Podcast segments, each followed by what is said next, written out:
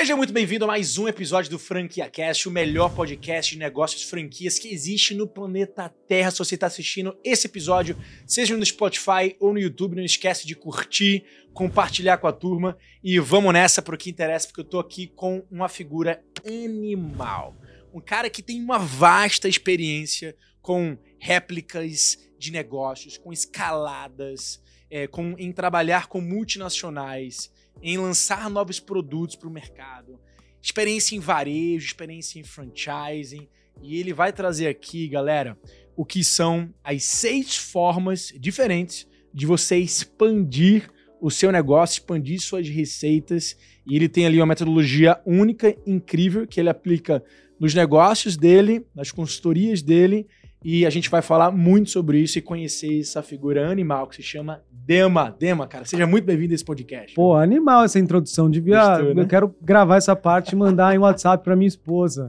Não sabia que eu era tudo isso. Não, muito nem, obrigado. Nem, nem, falei da parte do cara simpático, um cara boa pinta, um cara bem vestido. Muito obrigado, muito obrigado. É um prazer muito grande estar aqui e espero poder é, abrilhantar esse bate-papo com você, que é o cara que manja tudo disso, né? Cara, não, eu sou um eterno aprendiz. Eu tô aqui para aprender nessa mesa aqui. Boa. E você é um cara que a gente, a gente se conectou recentemente, nem faz muito tempo, a gente tá fazendo um projeto junto, né?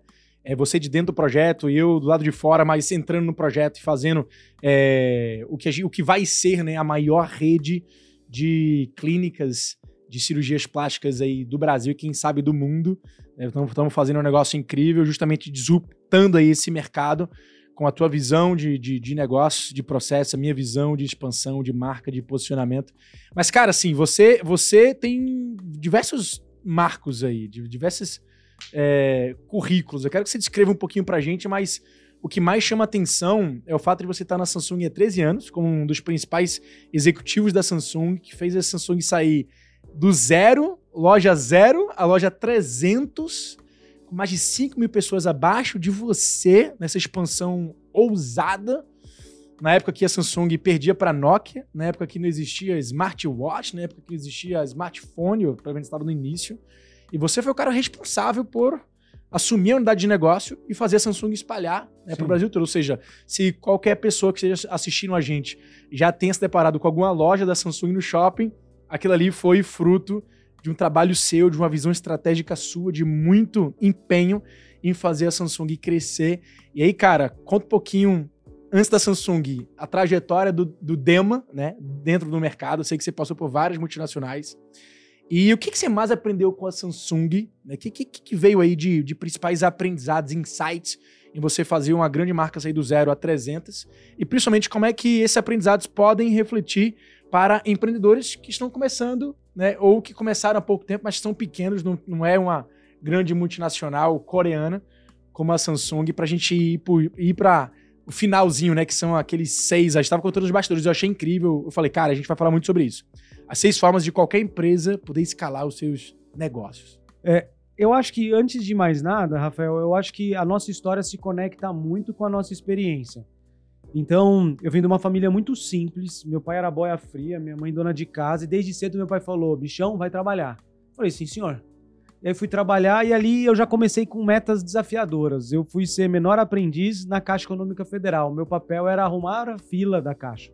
Pô, a Caixa entende de fila, cara. Chegava na caixa lá, dava a volta, né? Naquela época, principalmente? Puta, né? Então era eu que tinha que cuidar daquela fila lá. E era, era Deus falando assim: vou te dar metas desafiadoras. Eu falei, beleza, né? E aí, como eu precisava trabalhar desde cedo, eu acho que muita gente aqui que está ouvindo isso também precisa, é, precisou. Eu sempre falei sim para tudo. Então a primeira parte da minha vida era: tinha trabalho, a resposta era sim. Eu nem pensava o que, que tinha que fazer. E, e fui crescendo dentro das empresas, estágio, entrando na faculdade. E aí, uma das coisas da minha carreira que me marcou muito foi quando eu comecei a trabalhar em multinacionais, começando de baixo mesmo, estagiário. E eu via que as multinacionais, elas, elas pensavam como uma empresa pequena, é, só que elas não conseguiam agir como uma empresa pequena. E que sentido? Explica melhor. Muitas vezes tinham planos muito legais, fáceis de ser concluídos no PowerPoint. Mas na hora de agir, cara, não agia, não conseguia. Eu entrava nas reuniões e falava assim: tem algo errado aqui, tem muito PowerPoint e pouca acabativa, né? Pouca conclusão. Então, desde lá do começo, eu falei, cara, o diferencial é eu dar mais gás do que todo mundo. Então, enquanto as pessoas trabalhavam das 8 às 6, cara, eu ia das 8 às 11 da noite. Não tinha namorada, pobre, queria crescer.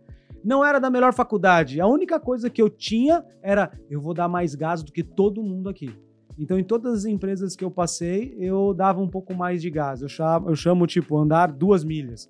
Né? Eu gosto muito de uma passagem da Bíblia que fala assim: se, se alguém te pedir para andar uma milha, anda duas. Eu uso isso como meu slogan. Cara, beleza, vai ficar até as 11, eu tô junto. Vai ficar, vai dobrar o final de semana? Vou. Né? Mas naquela época não tinha, mais uma vez, não tinha namorado, não tinha filho, não tinha nada, tinha que trabalhar muito. E a, e a, e a minha, minha mudada de chave foi quando eu entrei na TIM. Na TIM, a TIM era uma startup. Ela estava vindo para o Brasil. A primeira vez que nós tínhamos a possibilidade de trocar o SIM card e ter dois celulares com o mesmo número. Caraca.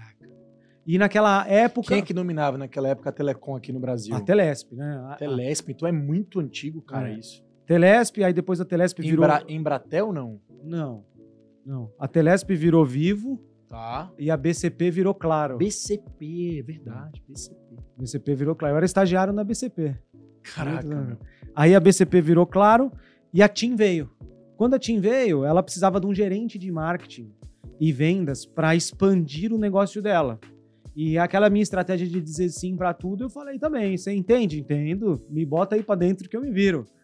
Eu lembro que eu lembro que o presidente da, TIM, da, da, da área específica de varejo falou assim para mim, Dema, é, a gente precisa crescer na Bahia. Ah, beleza. E, e eu acredito que se a gente patrocinar um time de futebol é muito importante. Aí eu falei, tá bom. É, qual a tua experiência com marketing esportivo? Eu mal tinha ligado a TV no Globo Esporte, né? Aí eu falei, qual time o senhor prefere? O Vitória ou Bahia, né? Então sempre foi assim. É, eu lembro que ele falou assim, Dema, vamos, vamos vender celular pela TV? Eu falei, qual canal que o senhor quer? Ah, Rede TV. Então eu ia atrás e montava projetos. Mas aquilo que eu estava falando no começo do áudio, essa questão da experiência que vai conectando me ajudou muito.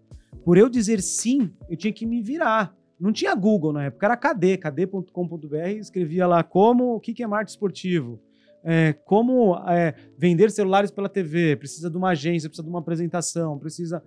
E aí, isso na TIM, eu peguei um startup de uma multinacional.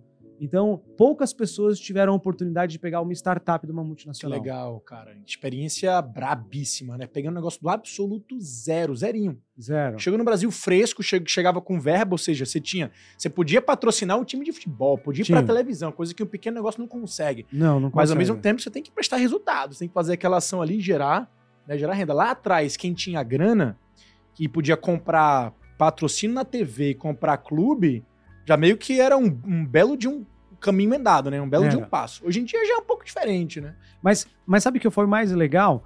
Por, por ser uma. Por eu ter que expandir essa operação em cinco estados, Minas, Bahia, Mato Grosso, Goiás e São Paulo, é, você tinha que criar um modelo. Porque, por exemplo, vem da, da, da Itália um negócio meio quadrado. Aí você tinha que pegar aquele negócio meio quadrado, colocar meio redondo, e você Sim. sabe que em São Paulo é diferente de Cuiabá Sim. que é diferente de Salvador, que é diferente do interior de São Paulo. Então, o meu papel era pegar o modelo internacional, abrasileirar o modelo e meio que criar um modelo de expansão ou franquia para que a operação funcionasse. B2B, B2C, venda online, telemarketing, não tinha como eu pegar pronto e, instalar. Então, eu- nesse momento, eu falei, cara, a modelagem de negócio é total é, fator de sucesso para expansão de uma grande operação se isso funciona com uma grande operação, funciona com qualquer empresa. Cara, foi muito legal você falou, porque você já falou o nome de franquia. A gente tá no franquia cash, né? E eu acredito muito que todo negócio deve nascer como franquia, com pensamento de franquia. Porque franquia nada mais é do que a soma de know-how, conhecimento, com experiências, com vivências, com manuais, com padrões. E uma marca que já atrai uma referência, um posicionamento, uma identidade. A soma disso é um pacote que ele é replicado com padrões para diversos lugares. Aí foi muito legal que você trouxe já o nome de franquia, sem necessariamente estar sendo aplicado ao conceito prático de franquia, que é o contrato de franquia. Porque na época não era, até hoje Não. a TIM não é franquia, né? Não. Mas você já viu aquilo ali como se fosse, cara, eu preciso criar um padrãozinho ali, porque a gente vai aplicar a mesma coisa em São Paulo, no Rio, adaptando um pouco, mas tendo um, tipo um guia, né? Tipo um modelo ali, É porque, mãe. por exemplo, os, os dealers, como que ia ficar a vitrine? Qual é o preço? Cada um faz qualquer preço, né? Qual é a regra comercial? Qual o tipo de uniforme? Você vai numa loja, um cara fala assim, e aí, meu, seja bem-vindo. Aí outro fala, seja bem-vindo à loja da TIM. Então tem que ter regras, treinamento, capacitação, produto, exposição, estoque, qual que é a profundidade de estoque. Então quando a gente quer abrir uma loja numa cidade tipo BH com seis shoppings diferentes, se você não modelar seis lojas, cada uma vai funcionar igual um Frankenstein. Então é impossível você expandir sem modelagem. Cara, perfeito. E, e, qual é o modelo que a TIM iniciou nessa expansão e qual é o modelo? É, é, o mesmo modelo até hoje dessas lojas, porque não é franquia pura, né? Tipo, não tem contrato de franquia. Tem isso tudo que a gente tá falando, é de manter ali como centro os pilares do franchise, quem é marca no rabo e tal, esses padrões. Mas qual é o tipo de contrato e por que, que você defende esse modelo? Não é o mesmo da, da Samsung, né? Não. É... Faz muito tempo, né? Isso, eu entrei na Samsung em 2010, então esse tempo que eu tá trabalhei nessa, nessa parte de revenda da TIM era, era, era um contrato de parceria comercial tá. com regras estabelecidas. Se fosse a juízo, o juiz ia falar: meu amigo, isso aqui é franquia. Tem cara de franquia. Tem cara de franquia, uhum. só não. Tem cara focinho, bonitinho de franquia, só não é franquia. Porque tem uma coisa muito importante. Quando é modelo de franquia, você é obrigado a relatar o teu balanço. Você tem que mostrar os seus números financeiros. Me corrija se eu estiver errado. Você como franqueador. Você como franqueador. Sim. As grandes multinacionais têm muitas informações confidenciais que não podem ser passadas. Então isso foi um dos fatores preponderantes, por exemplo, na Samsung da gente não não fazer franquia pura. E como não tem capital aberto, né? É, então, você teria que mostrar os dados Exatamente. do caixa. Então foi difícil. Só que teria benefícios, né? É, acelerando aí a conversa, depois da TIM, é, em 2008, teve um problema muito sério do subprime nos Estados Unidos. Teve aquele problema sério de endividamento, banco quebrou. É, foi, um, foi um momento seríssimo na, no país, no mundo. O Brasil se prejudicou. E aí aquela operação de varejo ela ficou bem, é, bem ruim financeiramente. Né? No caso da TIM, né? É, nessa, dessa parte específica. Aí a Samsung estava no Brasil. E quando eu trabalhava nessa parte de, de, de, revenda, eu, eu falava direto com os presidentes das multinacionais. Então, falava com o presidente da Sony Ericsson, da Siemens, da Nokia, da Motorola, da LG, da Gradiente, né? e também com a da Samsung. Mas Samsung era muito pequeno. E aí eu vi que o presidente da Sony Ericsson foi para a Samsung, Silvio Stagni, na minha opinião, o maior executivo que esse país tem. Aí ele falou assim: Dema, fica esperto que essa Samsung vai bombar. Por que, que você acha que ele tinha essa, essa visão? Porque hoje a gente sabe o que é Samsung, mas realmente, se a gente fizer uma, um paralelo com três anos atrás, pinta aí pra gente o que, que era o mercado da Samsung. A Samsung fazia o quê? Vendia, era ar-condicionado? Era, era o a que? Samsung, era ela televisão? Existe, a Samsung existe desde 1936. Há muito tempo. É. Só que o que, que acontece? Quando ela foi fundada, é, ela foi fundada por um coreano do sul, é, naquela época ainda a Coreia era unificada, em 1936, né? E ele criou, só que era o segundo pior índice de desenvolvimento humano do mundo, só perdia por um país da África. Caraca. E aí o coreano que abriu, ele abriu com o seguinte pensamento: olha a importância de você ter visão. Samsung significa Samsung, são três palavras: grande, forte e eterno. Quando o cara abriu a empresa, ele falou assim: eu quero uma empresa grande, forte e eterna. Eu nunca vi ninguém. Ah, você vai abrir uma empresa? Vou. Ela tem que ser grande, forte e eterna, né? E aí o primeiro produto que ele vendeu foi peixe. Que isso? Porque só tinha peixe na Coreia. Né? É, os coreanos não gostam que eu falo isso, mas tinha peixe e cachorro. A Samsung era, era uma peixaria.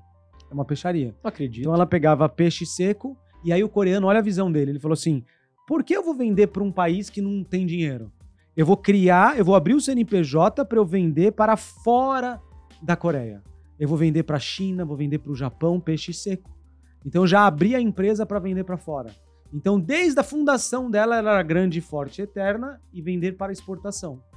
E aí começou. Depois veio rádio, depois veio TV, tal, tal, tal. Em 1994, Samsung ainda desconhecida, ela teve uma grande mudança na história dela. O que, que ela fez? O filho do fundador, é, chamou todo. E tinha, na época, é que você é mais novo do que eu, mas tinha vídeo cassete Gold de Start, um monte de coisa, um monte de quinquilharia. É, aí ela fez o que, o filho do fundador? O filho do fundador fez uma grande revolução na empresa.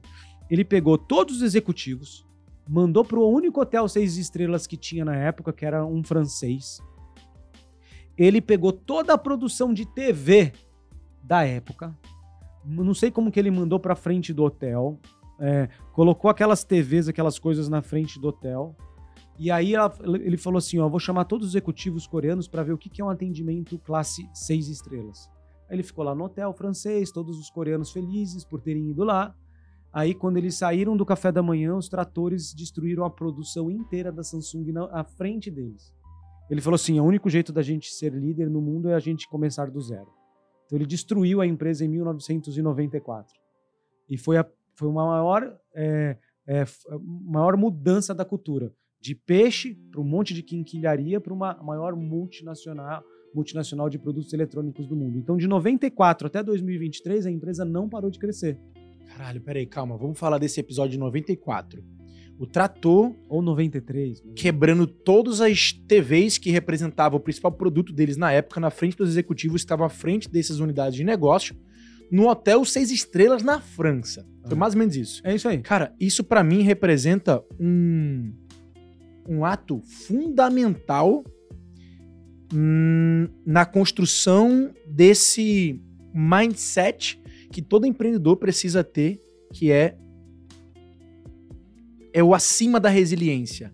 É a capacidade do cara não só se adaptar ao novo momento, mas a capacidade dele desconstruir tudo aquilo que ele já construiu ao longo, que é muito difícil, cara, ao longo da sua jornada, ao longo da sua história, da sua vida. Você foi construindo muita coisa na sua cabeça, você foi construindo caráter, você foi construindo crença, você foi acumulando conhecimento, você foi acumulando repertório, mas em algum momento, principalmente para você dar saltos maiores e você começar a é, usar novas lentes, aquelas que vão te fazer ir mais longe, eternas e perpetuar no futuro, você precisa antes de você botar coisa nova dentro, desconstruir aquilo que já está dentro para abrir espaço para você realmente poder ser uma nova pessoa, ou seja, ser um novo empreendedor, fazer com que a sua empresa ela cresça em outro nível através de você, da pessoa, ou seja, não é um novo produto que você vai lançar, Sim. é a nova cabeça das pessoas que estão dentro, ou seja, sobre cultura,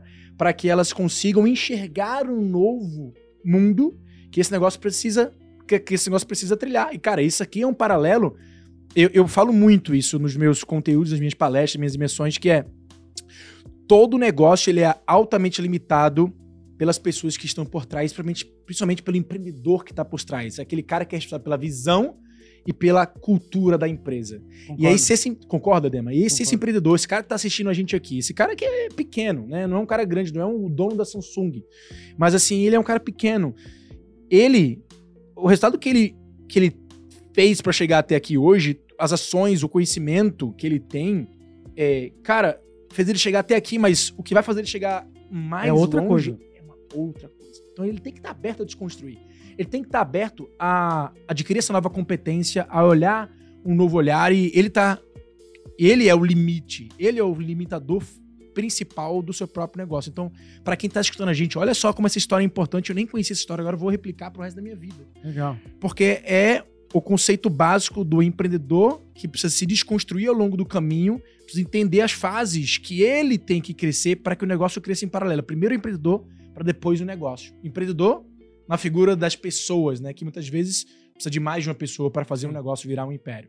E, Incrível. E sabe o que é legal? Hoje, se você acelera assim um pouco, dos cinco maiores prédios do mundo, quatro foi a Samsung que fez. Então você vai no Burj Khalifa, em Dubai, quem fez foi a Samsung, porque nenhuma empresa de engenharia tem a capacidade tecnológica para fazer um prédio daquele.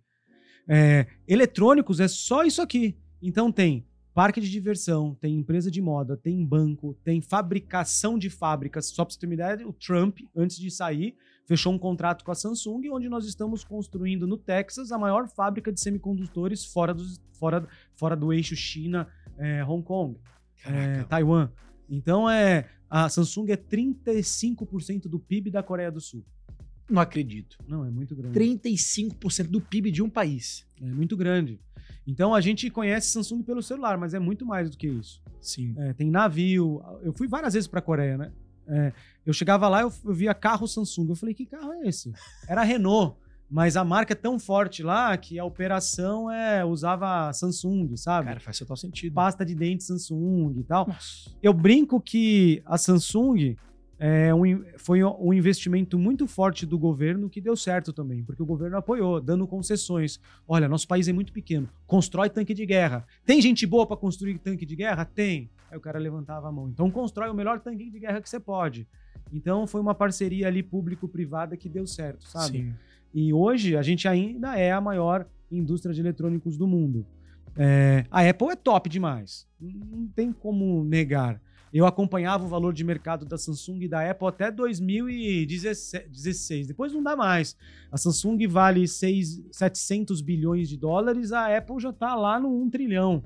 É, nem sei se passou do 1 trilhão. Acho que passou. Passou, né? É. Então, a Samsung, não, os caras são bons pra caramba. Sim. Então eu brinco que a Apple é uma Ferrari e a Samsung é uma Lamborghini, tipo, a melhor máquina possível imaginário. Mas, pô, a Apple é Apple, Samsung é Samsung. São dois mercados diferentes, dois posicionamentos diferentes e tá tudo bem. Tá tudo bem. Isso é massa que você falou, porque não existe, assim, regra, né? Muita gente chega para mim e fala: Rafael, você acha que eu devo é, verticalizar o meu negócio? Você acha que eu devo manter foco aqui nesse meu produto? Você acha que eu devo montar um ecossistema de negócios em volta do meu, que eu consigo ter sinergia e esses negócios, eles, sabe, nessa sinergia eles se multiplicam, eles se fortalecem. Eu olho para o business e falo assim, cara, não tem regra. Eu, eu, eu gosto muito do modelo de construção de ecossistemas, como o da Samsung, que você acabou de falar, cara. Samsung tá em, é multissetorial, velho. Uhum. É engenharia, é moda, é, é, indústria, é eletrônico, enquanto a Apple é só uma coisa, vamos assim dizer, né? A Apple não tem muito o que. Ela não varia, tá aqui, né? Tá meio aqui. E não, e esse é o conceito dela mesmo, o ecossistema fechado, é o diferencial dela. Perfeito. E se ela se desviar desse ecossistema, dá um pau. Perfeito. Ou seja, tá tudo bem, não existe resposta certa, não existe modelo certo, né? O legal é a gente olhar e, e, e ver que existem possibilidades. Benchmarking. Cara, o mundo é diverso, né, cara? Tem muita oportunidade. Se tivesse que todo mundo caber numa caixinha, seria um grande problema. Sim. Mas o fato é que é bom você saber das opções de crescimento que existem. Você falou que tem seis, seis ah. tipos de expansões. Imagino ah, que você deve ter aprendido legal. essas seis da Samsung, né? Não, na realidade, na realidade, da Samsung eu consegui aplicar poucas. Mas na, na minha vida empreendedora eu apliquei algumas outras, né? É, o que que acontece, Rafael? Quando eu entrei na Samsung, o presidente da Samsung falou assim: Dema, a Samsung precisa ser número um. Eu falei, tá bom. Mas número um é, em quê? É, número um de venda de celular. Tá. Era celular o foco. Era celular o foco. Tá. É, nós já tínhamos fábricas no Brasil, em Manaus, em Campinas, duas fábricas. Mas primeiro era Nokia, depois era Sony Ericsson, Siemens, Motorola, LG, aí Samsung vinha em quinto. E aí é, eu falei, cara, mas quanto tempo isso? Dois anos falei, cara, que desafio difícil, né? Ele falou assim, meu, mas você tá aqui para isso. Então ele criou um, uma equipe de pessoas multidisciplinares para colocar a Samsung em primeiro lugar. Precisa de um podcast só para eu falar quais as estratégias que a gente utilizou para assumir a liderança. Cara, mas tenta, tenta resumir aí, porque vai ser, vai ser um insight riquíssimo pra gente. É, é muito legal que quando você ousa fazer, o poder é dado, né? Então tem uma frase muito legal que é ouse fazer e o poder lhe será dado. Quando a gente ousou fazer, é, a primeira das coisas que a gente fez foi se aproximar do canal de vendas. Na época, o online ainda não era tão é, significativo. Sim. Tinha pouco online, então a gente tinha que ir para o canal de vendas. Para convencer essas pessoas de comprar celulares Samsung, o que, que eu fiz? Em janeiro, tem o Consumer Electronic Show em Las Vegas, que é a maior feira de eletrônicos do mundo. E eu falei, quer saber de uma coisa? Eu vou chamar todos os donos de lojas de varejo no Brasil, dono da Bemol, dono da Nagem, dono da Fast Shop, dono, acionista da Casas Bahia, é, dona da Magazine Luiza. Vou juntar todos esses caras no avião, vou levar eles para a feira e vou me aproximar deles. Só que se eu falar que eu só vou numa feira, eles não querem, eles já foram a vida inteira deles. Os caras são bilionários, eles não vão lá só para ver uma feira. Eu falei, então vou fazer um show de aproximação. Peguei, é óbvio que a gente tinha verba para isso, mas infinitamente menor do que colocar propaganda na TV e tudo mais. Então, o primeiro passo, porque se eu esperasse a construção de marca, não ia dar certo. São anos a construção de marca. A construção de marca já estava sendo feita. Então foi de algo. marca de loja própria, você, você não, diz, né? Tipo marca, assim, de, de abrir da, lojas da Samsung. Samsung. mesmo. Porque nessa primeira, a, a primeira área eu não nem cuidava de lojas. Meu papel era fazer marketing para a gente assumir a liderança. Tá. Então, o que, que eu fiz? Eu levei todo mundo de avião lá para Las Vegas, aí peguei a melhor limusine que tinha, é, aluguei autódromo da NASCAR para eles andarem de Ferrari e Lamborghini, foi uma festa. Levei eles de helicóptero para a Rota 66, tinha 60 caras. É, Caraca. Desses 60 caras eu aluguei 60 Camaros. Dei um para cada um para eles voltarem de volta da Rota 66 para Las Vegas, dirigindo e um competindo contra o outro com walkie-talkie, tipo Need for Speed, tipo é, Velozes e Furiosos. Depois de uma semana lá com os caras, cara, quando Melhores a gente voltou amigos, pra Samsung, pra, voltou pra, pra matriz, eu pegava o telefone e falava assim pra, pra, pro comprador da FENAC, que nem existe mais. Oba, tudo bem? É o Dema aqui. Cara, eu tenho uns produtinhos lindos pra te mostrar. Você me recebe? Pô, Dema, vem cá. Claro, meu, por que não? Brasileiro é relacional. Então, se o cara falar qual foi a principal estratégia pra você colocar os produtos no canal e a Samsung crescer? Relacionamento. Então, B2B. Foi uma sacada que teve ali. E, e lá, durante a estadia de Las Vegas, você não tava tentando vender nada. Ali Não, realmente nada. foi. Ó, Fazer gente, a melhor experiência pros caras. Porque eu precisava, os caras tinham que confiar em mim. Falar assim, cara, dá uma olhada. E chegava lá dentro da feira, o maior stand era da Samsung. Os Boa. caras falaram, pô, Samsung tá crescendo. Sim. Tem que ficar de olho nesses caras. Sim. Que legal que eu conheço o Dema, que legal que eu conheço o João, a Maria lá, o grupo de executivos que acompanhou. Ao voltar, eu consegui fazer o sell-in, que é a venda pro estoque dos caras. Sim. E aí depois, nessa época, eu nunca esqueço dessa história. Nessa época eu falei, pô, fiz a venda, né? Que legal, fizemos um golaço. E agora, se não vender, Se não vender na ponta, na né? ponta, estamos loja. perdidos. Verdade. E aí eu pedi ajuda para um. pre- Hoje ele é vice-presidente daquela agência África, meu amigo pessoal, Sim. que é o Renato Broguin. Não é o Ah, Renato que tem aquele cabelão, né? Ou Não, não? esse aí é outro. É o, era o antigo. É. E não, o Renato era de outra agência, Tá. concorrente. Sei. É. O Renato Broguin, ele trabalhava na Léo Burnet.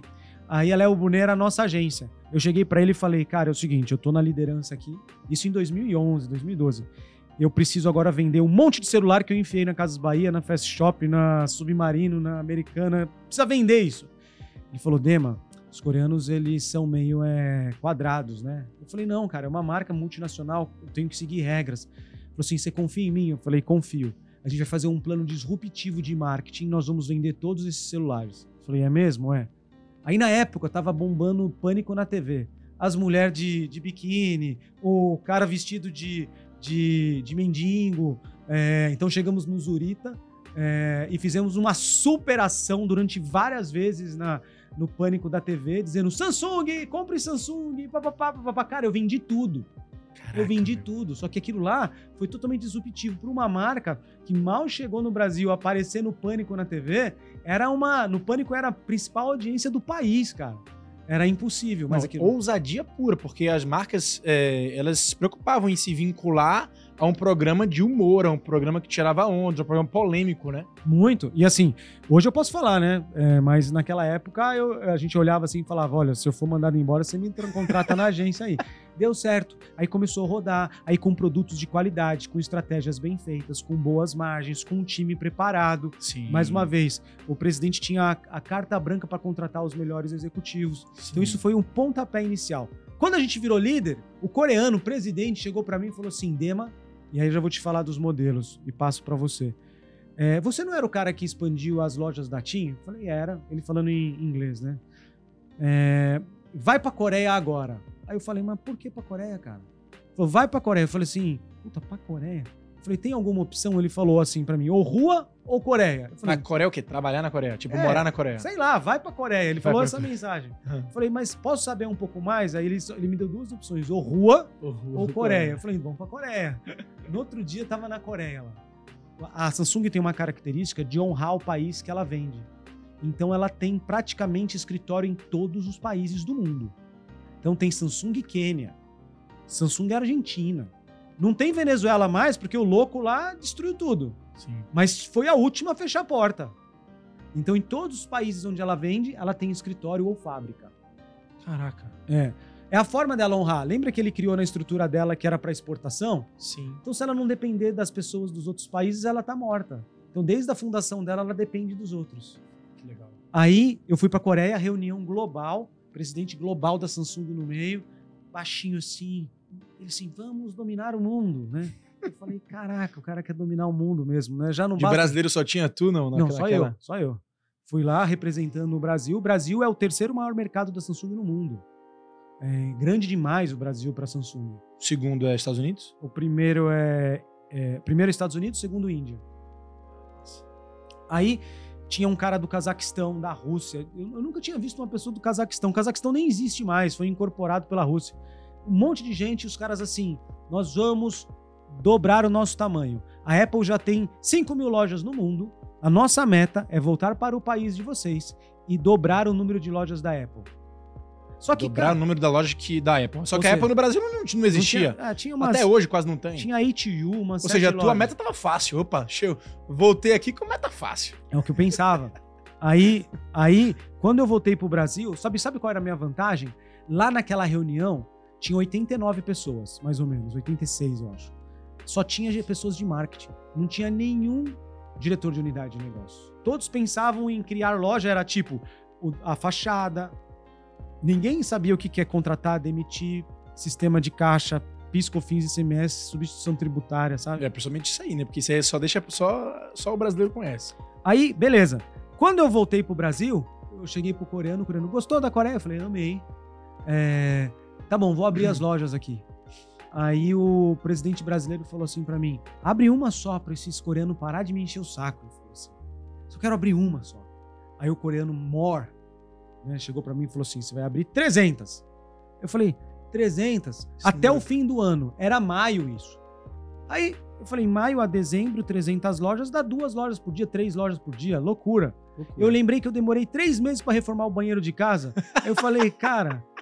Aí eu tomei uma atitude muito louvável, meu. Eu fui atualizar meu LinkedIn para ver se eu arranjava outro emprego, porque abrir 300 lojas de. Mas ele falou sério mesmo, essa, falou, essa era a tua meta. Falou. De maio a dezembro, abrir 300 unidades. Eu acho que ninguém nunca fez esse feito em nenhum lugar do Brasil, em nenhuma Tinha, marca do Brasil. Sendo a, bem sincero. A Havaianas fez é, é, um pouco mais do que isso, só que em cinco anos.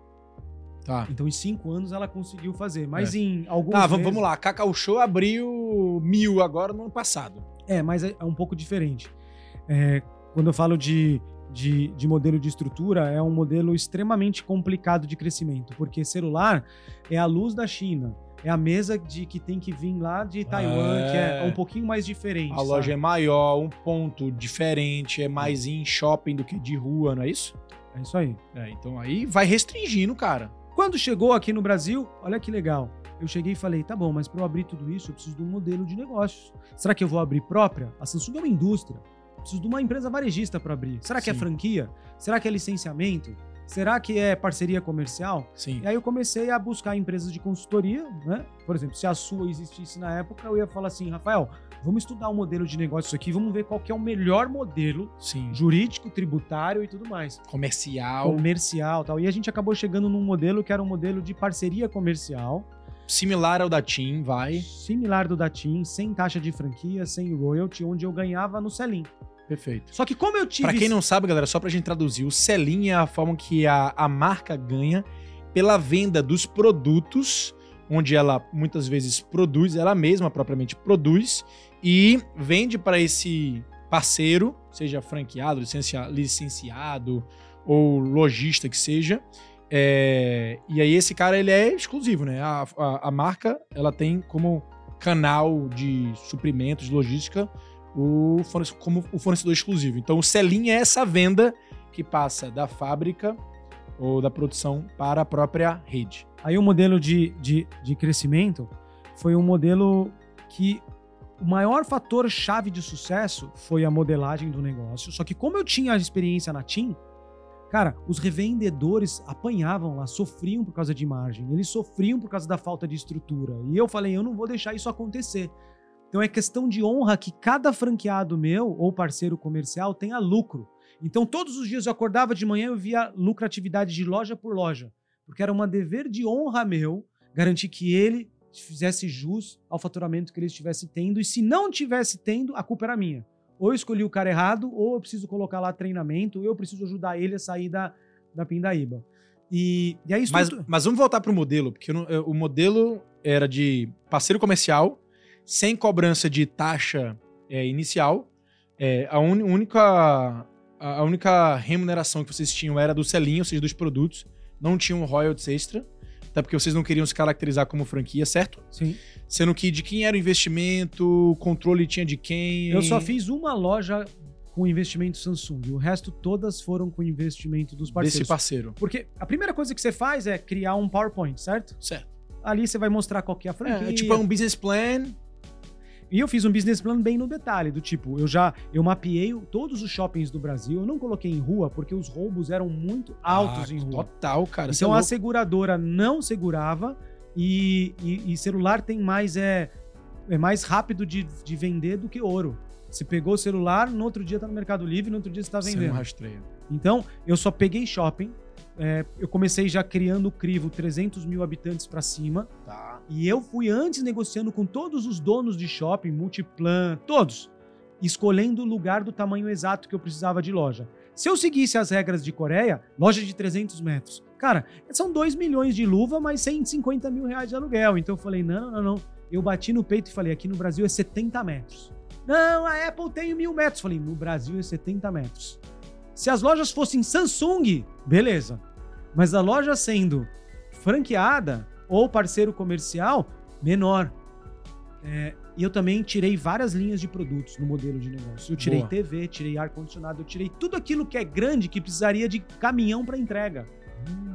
Falei, eu quero tudo aquilo que eu consigo carregar com a mão: celular, notebook, câmera digital, tablet, fone de ouvido, bateria, capinha, tudo aquilo que fosse fast moving, que saísse rápido do estoque, eu não precisaria de engenharia reversa. Você imagina o dealer, é, pô, acabei de comprar uma geladeira, não entrou no elevador. Aí o cara tem que fazer nota fiscal de saída, nota fiscal de entrada, pagar o frete. Ele quebra no final do mês. Sim. Então eu estruturei de um jeito que onde eu escolhi o ponto, o modelo do ponto.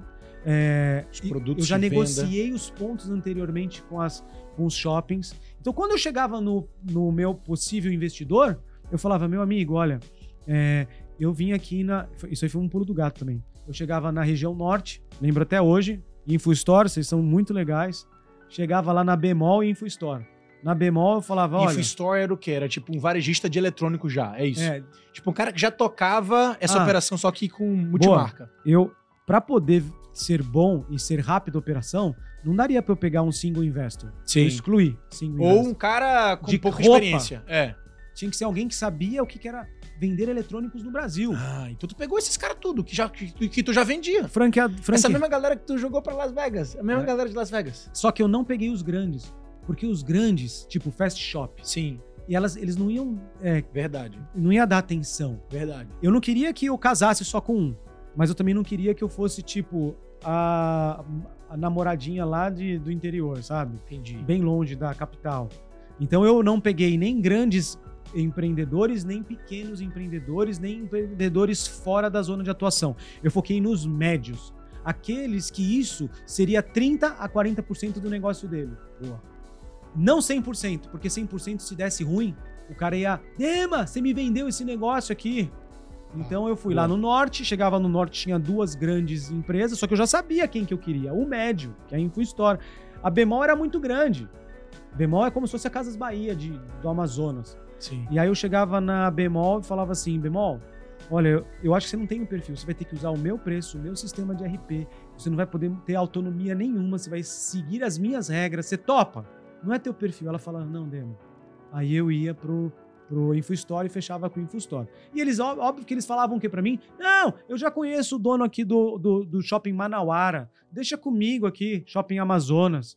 Eu já sei onde é a loja. Eu Falei, bichão, já selecionei a loja, tá aqui, e você vai comer tanto a carne quanto a carne de segunda. Você vai pegar Acre, Rondônia, Roraima, todos os lugares, porque eu preciso que você cubra a região norte. Senão ele vai falar, eu só quero estar na Avenida Paulista. Perfeito. né? Então eu vendia lotes de loja. Porque eu também não teria tempo de ficar administrando numa multinacional um franqueado para um é para um negócio, sabe? Perfil de multifranqueado. Então. Então o cara tinha que ter no mínimo 10 lojas Samsung. Então isso foi o maior fator chave de sucesso, escolher bem os caras. Então eu selecionei cada um deles em cada uma das regiões. Ah, teve região que ficou pequena? Teve. No Teresina eu não encontrei ninguém. Eu tive que pegar um dealer da TIM, Deus e Mar, gente finíssima. É, e ele já tinha lojas da TIM lá. Então pegou as lojas da, da Samsung. E, e aí fui estruturando. Eu comecei eu, Deus e um estagiário. Meu Deus, um estagiário. É. Muito bom. E eu, pra contratar o estagiário, eu falei pro cara, eu falei assim pro presidente, posso contratar um time? Ele falou, você tem direito a um estagiário. Eu falei, mas que, que raio que eu vou perguntar pro estagiário? Você já contratou gente, já demitiu, sabe colocar pedido no SAP? Você consegue alinhar a logística. Mas, cara, com tanta verba, com tanto orçamento, por que economizar nesse ponto aí, Porque cara? o modelo de crescimento da Samsung é provar para ver. Então, você tem que provar, aí ele te mostra lá o dinheirinho. Prova e ele te mostra o dinheirinho. E aí eu, eu contratei o estagiário assim, até hoje ele tá lá. Eu falei, você acredita em milagre? O estagiário falou, não. Você acredita em milagre? Não. Aí um falou, acredito. Eu falei, tá contratado, porque só um milagre pra isso dar certo. Não acredito. Essa, parte é stand-up. É, não, é stand-up, mas foi quase isso. Aí ele, aí ele entrou para dentro do, da Samsung, hoje ele é quase gerente lá, é o Flávio. E aí, conforme o que, que eu fiz com os coreanos, eu falei assim, ó, a cada 10 lojas, ou seja, a cada dealer, Sim. Eu vou criando um gerente de vendas, um de marketing, um de logística, Boa. um não sei o quê. Já tinha um organograma já previsto para esse crescimento. Pessoas. Boa. É, só que eu assinei antes, eu falei, eu sou o executivo desse negócio, então vocês assinam aqui. Sim. E o mais legal é que eu falei que se eu abrisse, é, eles eles pagariam uma viagem para Disney com tudo pago, com direito a acompanhante pro time inteiro. E a gente ganhou, cara. Peraí, gente... vocês fizeram? Bateram a meta? A gente fez. Aí que foi a jogadinha. Dentro de um ano, a gente fez entre lojas e lojas dentro de lojas, porque quando eu chegava na Casas Bahia, ela não queria ter franquia, porque não queria seguir as regras da Samsung. Mas eu conseguia abrir loja Samsung dentro da Casas Bahia. Ah, store in store. Store in store. Mas essa seria própria, né? É própria. É própria. É própria. Administrada por eles. Legal. Mas aí funcionário eu... deles. É. Só que com o sistema de vocês. Toda a loja Samsung, linda, maravilhosa, tal, não sei o quê. Então eu consegui fazer graças a essa jogadinha, porque eu criei um outro modelo. Quando eu vi que eu não estava atingindo a meta, eu falei: o quê? Vamos botar história em história. Casas Bahia, quantas lojas você me dá? Casas Bahia com duas mil lojas no Brasil. Eu falei: me dá 100 primeiras? Tá bom, tá aqui as 100 melhores. Eu, no outro dia eu tava, eu coloquei uma loja Samsung dentro de cada loja da Fast Shop. Tinha 70 lojas da Fast Shop. Caraca. É. E aí conseguimos, aí todo mundo foi pra Disney. Até hoje, todo mundo me lembra lá como o menino que levou todo mundo pra Disney. Que massa. E aí nisso fui promovido, fui crescendo. Depois de cinco anos, Rafael, nesse negócio, é, como franquia, eu fui para um outro modelo de negócio. É, o, o presidente orou para mim e falou assim: Dema, você é bom de montar negócios. Me ajuda com tablet? Eu falei: tá bom, ajudo. Qual é o bicho? Ele falou: cara, só dá iPad e tablet chinês de entrada de para criança. Aí foi outra modelagem. Aí não foi modelagem é, de expansão vertical nem horizontal. Eu, eu comecei a olhar, foi modelagem de produto e serviço. Que aí eu vou te falar que foi o segundo modelo que a Samsung me ensinou. Eu peguei o que, que a Apple vendia, o que, que os chineses vendiam, é, identifiquei o que, que a Samsung tinha lá fora, escolhi um portfólio correto, trouxe para o Brasil, optei ficar dois anos sem ter nenhum lucro nesse negócio. Comecei a, a fazer propaganda de tablet, colocar ele na mão de influenciadores. Comecei a entrar, fazer a mesma coisa que eu fiz quando eu levei o pessoal para Las Vegas. Cara, é, vamos, vamos nesse evento de tablet. Eu chamei todos os franqueados no Hotel Unique, lembro disso? Dei um tablet para cada um. Cara, e naquela época o nosso tablet era feio que dedéu. O iPad lindo, cara. Nosso tablet parecia um tijolo, cara. e aí o presidente falou: Demas, tem certeza? Eu falei, cara, traz todo mundo aqui pro Hotel Unique. Vamos fazer uma festa aqui pros caras. Vamos dar um tablet para cada um. Mandei trazer pilha e pilha de tablet. Falei, ó, leva esse tablet. Nosso tablet tinha TV digital. Cara, era feio, feio. Só que foi um jeito de ir convencendo, porque você ganha lá o tablet. Aí você fala, cara, tá bom, me dá meia dúzia desses tablets. Aí, na, aí que a Samsung é boa, de fazer produto rápido. Então eu falei, cara, já refaz novamente, já refaz novamente. Hoje, a cada 10 tablets vendidos, Rafael, 7 são Samsung. É que eu não posso criar o um negócio cada disso. 10, 7. Eu, eu, se eu pudesse criar um livro, eu ia falar assim: o homem que destruiu a Apple no Brasil. Só que a Apple ia me processar. Mas é, eu consegui fazer isso. É, e as pessoas achavam descrentes. E aí se Esse foi... dado que você falou é Brasil. Brasil. Tem esse dado para os Estados Unidos, por exemplo? Tem no mundo, né? A Qual Apple, é? A Apple é muito maior. No Tipo, mundo? 70 30, mais ou menos. 70 30 Apple. O Brasil De tablet, de tablet. de tablet. É. O Brasil é o inverso. O Brasil é o inverso. E tem tua mãozinha aí. Tem. Tanto loja, quanto tablet, quanto relógio inteligente foi a Mas, mas, mas tu acredita que o tablet da Samsung é melhor do que o da Apple? É melhor. É melhor do que o da Apple. Qual é o problema? O ecossistema Android Porque assim, não, não, não necessariamente precisa ser melhor. É que assim, são duas visões, né? Uma coisa é o ecossistema Android, outra coisa é o ecossistema iOS. Sim. Então, se você está dentro do ecossistema iOS, você vai achar que o iPad é melhor. Mas se você precisar de desempenho, se você precisar de funções, se você precisar de algo que não te escravize muito dentro de algo, você tem que usar Android. Tanto que você vai para aplicações de varejo, tem um Samsung lá. Não, é verdade. É, porque é muito complexo, quase não funciona nada ali no iOS. E, e será que foi esse, assim, qual tu acha que foi o principal fator do tablet da Samsung ter porque o relacionamento foi o início, três, mas, cara. Três pilares: desenvolvimento de produto contínuo, toda hora. Então, por tá. exemplo, quando o cara lança uma franquia, você quer ver a franquia morrer? Para de lançar produto. Caraca, como é que McDonald's há 50 anos lança produto sem Sim. parar? Parou de lançar produto, já era. Então, tá. lança produto toda hora. O segundo pilar: mantenha-se sempre um pouquinho abaixo do preço da concorrência. Então, eu tinha essa possibilidade. Então, a Apple tava lá, tipo, 6 mil reais, eu ia 5,900. Então, um produto melhor. Cara, a Hyundai faz isso. Não é algo novo. A Kia faz isso. Sim. A Hyundai fala assim: olha o meu carro. Né? É, parece uma BMW, parece uma Mercedes. Tudo bem. São isso coreanos se, também, né? Isso se chama marketing de comparação. Sim. Aí o terceiro pilar é nunca deixar faltar produto. Então, de vez em quando faltava iPad. E aí o varejista, pô, compra Samsung, tá bom, tá com bom preço é, tablet vai Samsung. Aí na hora que fui ver, a gente dominou o mercado. Caraca. Então é, só que é persistência, mais uma vez, andar duas milhas. É, lá tem uma cultura assim, quando dá. Eu achei estranho. Eu, eu começava a sair sete horas, oito horas para casa e eu via que o coreano ficava lá. E aí eu falava, meu, o que, que você tá aqui? Ele falou assim, nosso horário de saída é quase 11 horas. Eu falei, mas por quê? Aí eu ouvi uma coisa muito séria. Ele falou assim, porque quando dá julho, o meu concorrente trabalhou meio ano, eu trabalhei um ano. Eu tô seis meses na frente dele.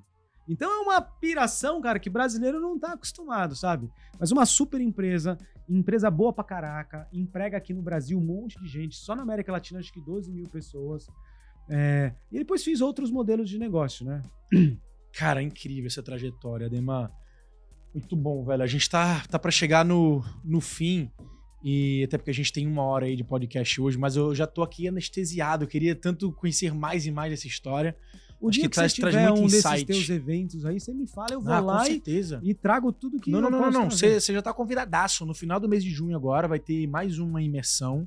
Tá? Para quem não sabe que tá chutando a gente de casa, todo mês praticamente a gente tá rodando uma imersão aqui presencial em Alphaville, focado para empresários que querem aprender modelos de escala. Legal. Chama imersão scale. Então tem pilares do franchise ali no centro. E eu trago o beabá, cara. Abra caixa preta em todas essas estratégias de modelagem, de gestão de marca, de expansão, aceleração de negócios nesses dois ou três dias. A gente faz visita técnica também. Muito legal. Em franqueadoras. A gente fez na Cacau Show, na Fini. É, na, Fini deve ser muito legal. Na né? McDonald's. É incrível, cara. Empresa espanhola Nossa. também tem, tem, tem a visão de fora. O canal de franquia deles representa 1% só do resultado dos caras. Os caras estão chegando a 150 franquias e é 1% só, porque a marca ela é muito grande, né? O canal de varejo, os outros canais são poderosíssimos. É, enfim, a gente tem esse momento de visita técnica e os convidados. Então, cara, você tá convidadaço para chegar lá e realmente compartilhar um pouco mais dessa tua experiência. E para quem estiver em casa e quiser participar da imersão Scale, depois procura lá no meu Instagram, vai no link da bio e tal, e vê se você se inscreve para participar. Mas, cara, é, vamos chegar, vamos chegar na, naquele ponto ali que eu queria muito que você passasse pra galera, que é essa visão de crescimento, visão de escala em em possibilidades, né? É. A gente sabe que dá para crescer verticalmente, dá para crescer com franquia, dá para crescer com produto, mas você falou que tem seis aí. Quais são esses seis e traz exemplos deles pra gente? Ex existem mais do que seis, mas as seis no mundo são as mais utilizadas. Então, o primeiro é M&A, Merger and Acquisition. Então você vai coisa muito simples. E não precisa ser uma grande empresa para fazer merger and acquisition. Você é dono de uma padaria, você vai para outro bairro, você fala, cara, vou abrir uma outra padaria lá, eu vou comprar do Manuel, vou comprar do Manuel. Manuel, quanto custa a tua padaria? Tanto. Então isso é expansão através de uma aquisição. Tá. É mais comum que a gente imagina. Mas esse pequeno, ele não enxerga assim. Ele enxerga o Manuel como concorrente, né? Ele enxerga um cara como um cara que, opa, não, não vou nem conversar com o cara. Não, Eles muitas é vezes o Manuel tá estrangulado, louco para alguém aparecer lá para pegar a operação dele. Só que você, empresário, tem excelência operacional, margem, e você fala o quê? E para que eu vou abrir uma padaria do novo tal? É lá e vou comprar ali, sabe? Sim. Já e... com os funcionários, tudo. Não, e, e, outra coisa, quando você se junta, você ganha uma economia. Sim. Economia de, de escala. escala. É, aquela de custo. De custo. Aquela economia que você já tem melhor poder de barganha com o teu fornecedor, está comprando um volume maior, você vai reduzir o valor unitário daquilo que você está comprando, sei lá, um saco de pão, você falou de padaria, né? O custo do trigo, sei lá, o que mais? Funcionários, tua estrutura de gestão, ela é uma só, não precisa ser duas. Né? Muitas vezes você enxuga tua equipe de gestão, teu custo fixo também, tua logística melhora, tu amplifica o poder de marca, porque é uma marca só. Cara, você ganha em todos os lados. E muitas vezes você não precisa estar tá comprando o cara 100%, né, Dema? Você pode muito bem estar tá fazendo um, cara, um contrato de, ó, vamos compor aqui, é, a, gente, a gente se funde, a gente vira sócio desse novo negócio. É claro que tem que ser bem assessorado para isso, mas com uma visão estratégica, você faz esse, esse jogo de war, cara. No, na, com empresas pequenas é mais difícil esse tipo de, de, de, de junção, assim, mas é totalmente viável. Principalmente por causa das crenças. É, e, é, é, mais as crenças mesmo. É a crença que, que pô, não, vou ser sócio desse picareta, não, não sei o quê, né? O cara deve falar a mesma coisa dele. Exatamente. Então a primeira é compra. Tá. Ah, existe muitas vezes se você quer expandir em outro estado. Você fala, pô, eu tenho aqui uma escola de inglês. Pô, mas lá na Baixada Santista tem essa rede com cinco escolas. Eu já vou comprar essa rede, já está montado, o ponto já é conhecido, tem valor nisso, né? A segunda forma é por franquia mesmo, propriamente dito. Franquia pura que a gente é. chama, né? A terceira, a terceira licenciamento ou é, parceria comercial, que é o que a gente está fazendo ali com a clínica do Dr. Ícaro. Isso. É, a quarta forma é. Só, só para a gente poder contextualizar, contar um pouquinho de, dessa história, né? A, a, nossa empresa, Player, que é nosso braço de consultoria, eh, foi contratada até por indicação do Dema que está lá dentro, é, para pegar um projeto de uma de um negócio que já estava em tese já pronto, formatado por uma outra empresa que fez é, uma consultoria voltada para um modelo de franquia, né? Era um modelo de franquia com sócio operador, só que esse proprietário da marca, ele não estava muito confiante naquele modelo em si, fez, Rafa, a gente quer uma segunda opinião, a gente quer ver o que, que vocês indicam. A gente acabou estudando o negócio, estudou o mercado e realmente viu que tinha uma outra opção, que era a opção de licença com sociedade. E olha só, galera, como existem possibilidades, não existe assim uma única forma de expandir, não existe um único modelo. Tem ali os pilares de, mais uma vez, de marca e de know-how que estão ali no centro, mas no final do dia tem muita coisa aqui que você começa a discutir. Partes tributárias, comerciais, é, o futuro da empresa, se o objetivo é mais equity, não é equity, é, a parte financeira também, controle da empresa, atividade em si da empresarial, né? Vai influenciar Sim. nesse modelo que a gente vai escolher e que muitas vezes, e que são vários aqui, pode ser mix and match, né? A gente brinca. Existe a franquia pura, existe a franquia com sociedade, existe o licenciamento, existe o licenciamento com sociedade, existe o modelo sócio-operador, existe o modelo unidades próprias. Cara, olha só, só Não, nesse modelo eu falei nisso, seis nisso aqui. você consegue andar em alguns momentos com mais de um modelo ao mesmo tempo. Né? Perfeito. Modelo conversão de bandeira, né? É, então, cara, é muito legal quando a gente começa a abrir a cabeça para isso, entender que existem possibilidades, várias. E a gente, eh, se a gente for bem assessorado, a gente vai para aquele que vai fazer mais sentido em todos aqueles, aqueles âmbitos, né? E aí você tem também é, tecnológico. Tecnológico, a gente conhece muito sobre startups, a gente vive startups, mas ela é mais presente do que a gente imagina. Tecnológico é quando você, através de um modelo de processo único seu, você expande sem necessariamente através dos modelos tradicionais. Eu gosto de citar a Invisalign, ou porque o cara tá lá na Costa porque Rica. Porque tem uma patente, é isso. Porque tem, uma, uma patente, patente um modelo de processo com muito brand, muito bem feito. Então ele tá em todas as clínicas ortodônticas, Sim. sem pagar um FII, sem pagar uma taxa. E os caras ficam lá dois, três anos com eles, com aquela com aquele processo e o cara só despacha lá de fora. É altamente tecnológico. Você Sim. tem que ter ultrassom deles. Você tem que ter todo um esquema ali deles. Então você Perfeito. paga para utilizar. Perfeito. Muitas, muitos modelos de negócio são assim, a gente mal entende. Vou abrir uma fábrica. Qual é o modelo de operação de fábrica? Eu compro de alguém de fora esse modelo de operação de fábrica. Porque é muito trampo, é sistemas, é software. Eu não tenho tempo para fazer isso. Né? Total. Cara, é, eu gosto de falar exemplos. Né? Então, cada, cada elemento que você der aí, eu vou dar um exemplo também da, da, da minha, da minha história. Eu acabei de entrar no negócio, tô para assinar, inclusive, é, a parte final do contrato, mas quando esse episódio for no ar, muito provavelmente já vou ter divulgado. Mas a sociedade, estou comprando parte desse negócio, que é uma food tech. Legal. É, ele, é, essa, essa pessoa, essa empreendedora que vem de Manaus, inventou uma máquina para fazer tapioca em cone. Né? Essa marca se chama Conioca e ela, ela inventou essa máquina patenteou a máquina e aí ela criou uma fórmula específica do da goma da tapioca. Tem uma fórmula específica para que essa para que funcione essa máquina. Uma goma qualquer nessa máquina não vai funcionar. E a, a tapioca em cone sair quentinha, crocante, com aquela liga da tapioca para poder ser é, recheada com sabores doces, salgados, quentes e frios, no modelo de micro franquia que agora vai estar tá espalhado em vários lugares. E aí ela se enquadrou na, nessa food tech, porque tem essa patente envolvida e é uma tecnologia que ela vai ser replicada e que a gente já está desenvolvendo um braço é, home, que é a Conioca Home. Você, assim como você tem uma máquina de fazer o afro em casa ou máquina de fazer Nespresso, você precisa comprar a máquina Nespresso e o, a cápsula, né? Para fazer o café. Uhum. Vai ser igualzinho. Não, e aí negocia exclusividade com a Polinário, vende ah, lá. Né? Tem uma reunião com o Polinário já, já tá marcada essa reunião. mas é, mas esse é o caminho, cara. É, tá, é. tá lá, já tá, já tá pronto. Mas muito legal quando você falou isso, porque de fato, até então eu nunca tinha pensado em um modelo de expansão nesse sentido. Minha cabeça estava muito voltada para franchising, franchising, franchising. Mas quando eu olhei para esse negócio e vi tecnologia embarcada, e vi franchising com tecnologia, é, eu falei assim, caralho, olha só que, que, parada incrível. Aí você tem outro modelo também, é, que é o modelo vertical. Por exemplo, lá, eu tenho uma clínica pediátrica, Sim. era só eu e minha esposa, e aí a gente colocou um montão de pediatras lá, porque eu não queria nem fazer franquia nem unidades próprias. Eu queria colocar o máximo possível de pediatras no mesmo local físico. Tá. E eu poderia crescer ainda mais. Lembre que é vertical. Pode virar um hospital pediátrico que é um passo, sabe? Sim. Mas a lógica é uma clínica, uma salinha, um lugar maior com um monte de pediatras.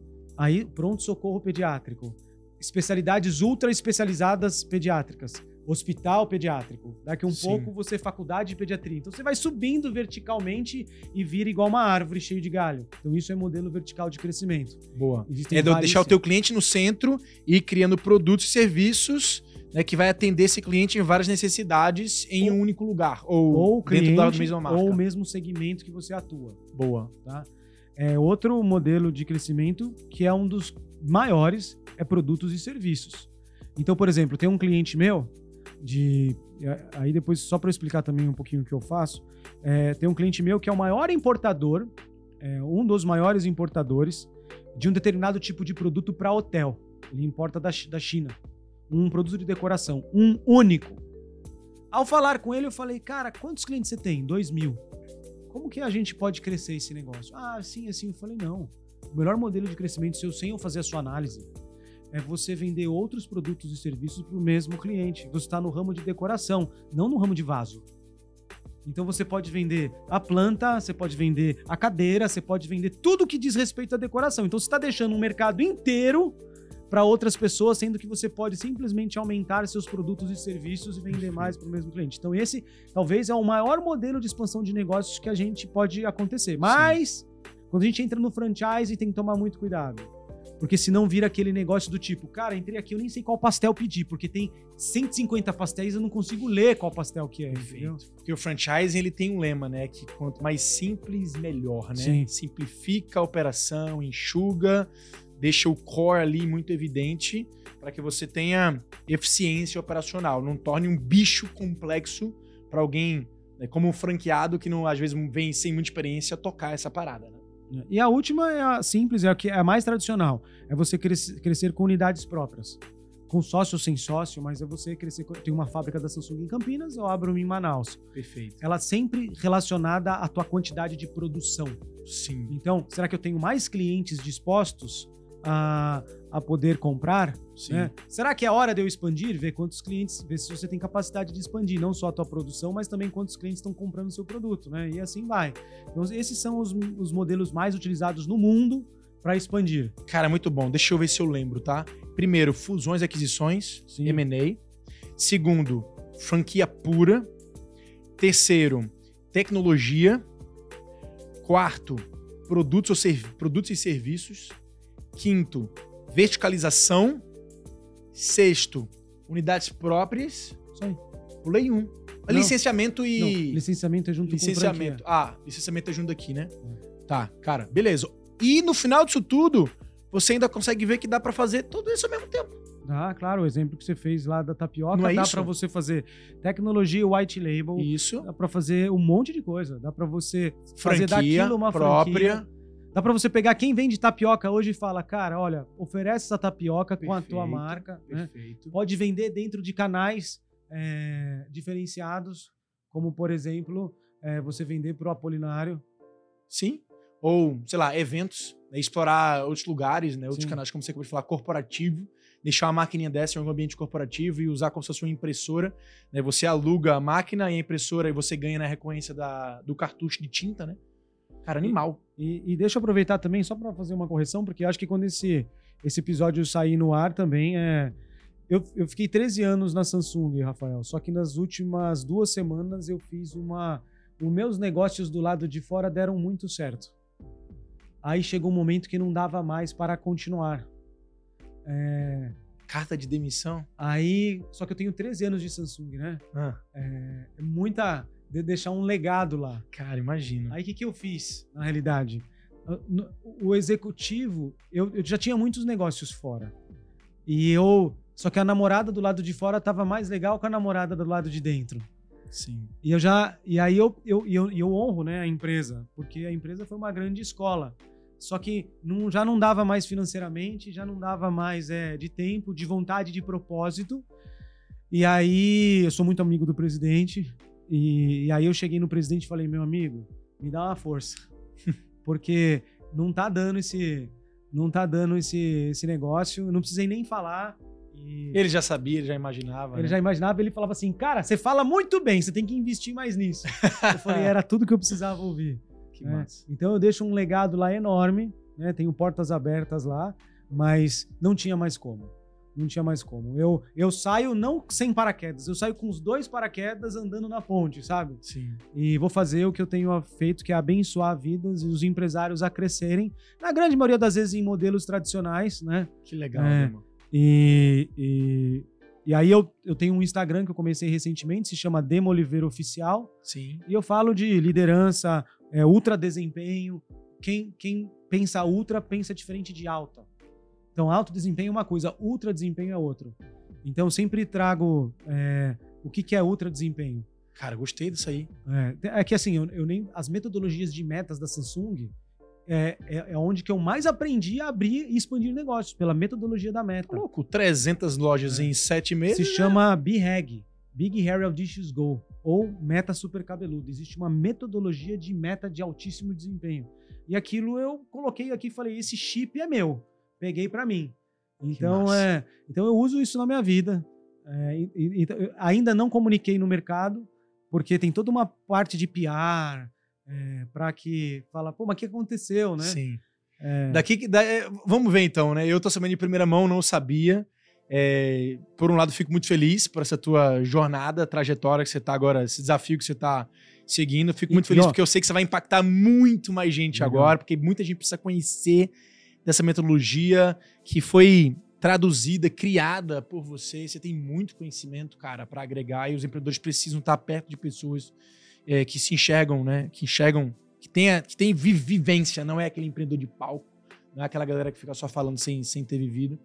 E, cara, não tenho dúvida que você vai agregar a vida de muita gente. Parabéns aí pela decisão. Legal. E agora você pode também virar Apple, né? Parabéns aí pela por agora poder ter um iPhone.